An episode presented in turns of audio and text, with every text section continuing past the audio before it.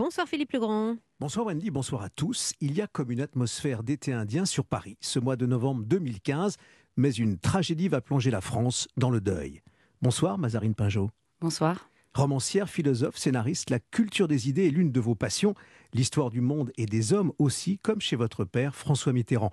Mazarine Pinjot, dans vos livres, l'actualité tient parfois un rôle, c'est la toile de fond de ces épopées que vous racontez dans des allers-retours entre hier et aujourd'hui. On se souvient de votre entretien avec Descartes, une autre façon d'ausculter la pensée.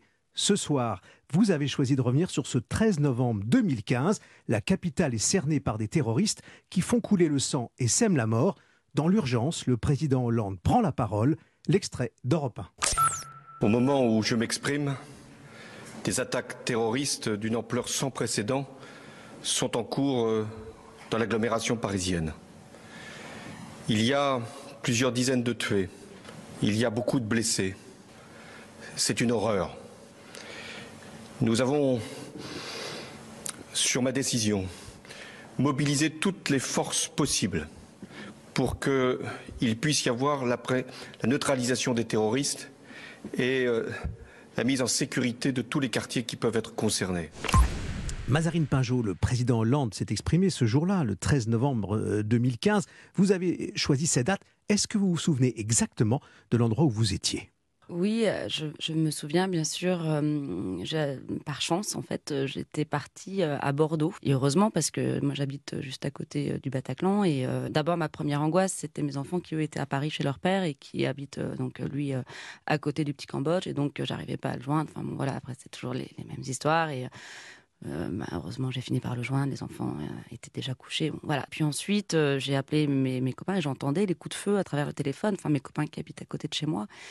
Euh, j'étais avec d'autres euh, d'autres personnes euh, qui eux avaient des amis au Bataclan. Donc l'attente a commencé. On a commencé à, ouvrir toutes les télévisions. Enfin voilà, et on a regardé ça pendant toute la nuit. C'était terrifiant. Et, bon, comme je vous le disais, j'habite à côté du Bataclan et et c'est vrai qu'il y a une âme qui qui rôde autour de, ce lieu désormais. Et, euh, moi, je ne peux pas passer devant sans y penser, sans, sans être irrigué par, euh, par une forme de tristesse. Et, euh, et voilà, il y a régulièrement les anniversaires également, avec euh, des, fleurs, euh, des, ah, des, discours, le quartier qui est bouclé, qui avait déjà été bouclé avec euh, Charlie. Et, voilà, ça, donnait comme une, chape de plomb sur, sur la capitale, sur l'arrondissement dans lequel je vis, sur les écoles. Il y a plein d'enfants qui étaient les, copains de, mes enfants qui ont assisté quasiment aux premières loges et qui ont dû être suivis ensuite voilà, ça, a quand même vraiment euh, changé quelque chose. Et quelles sont les observations? Vous, vous avez Qu'est-ce que vous vous dites?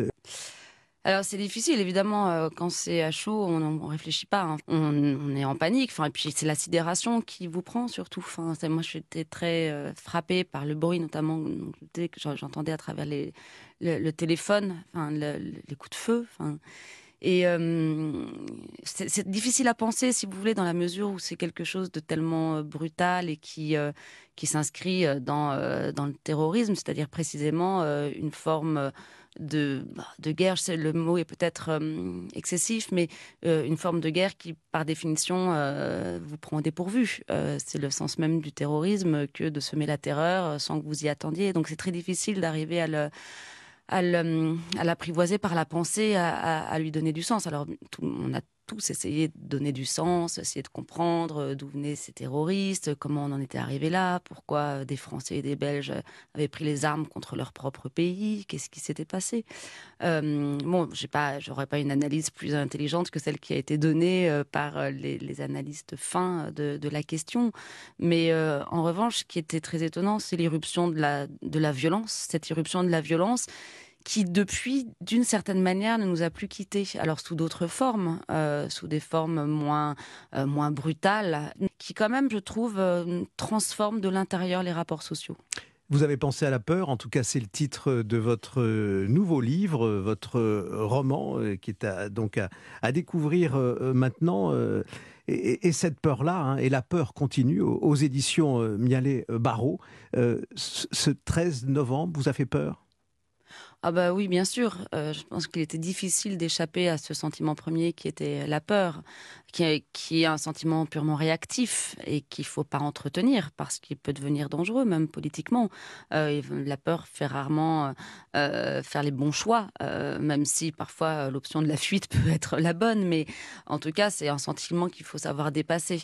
Mazarine Pinjot, l'émotion, elle était ce soir à travers votre voix dans le choix de cette date du 13 novembre 2020. 2015. Nous y sommes revenus avec euh, ce que vous nous avez dit et vos souvenirs. Et puis euh, la peur continue, hein, c'est aussi une autre émotion, votre roman. Je dirais que l'émotion, elle est encore là aussi pour se dire au revoir avec euh, le refrain qui nous ramène dans une époque où on a envie de rêver encore.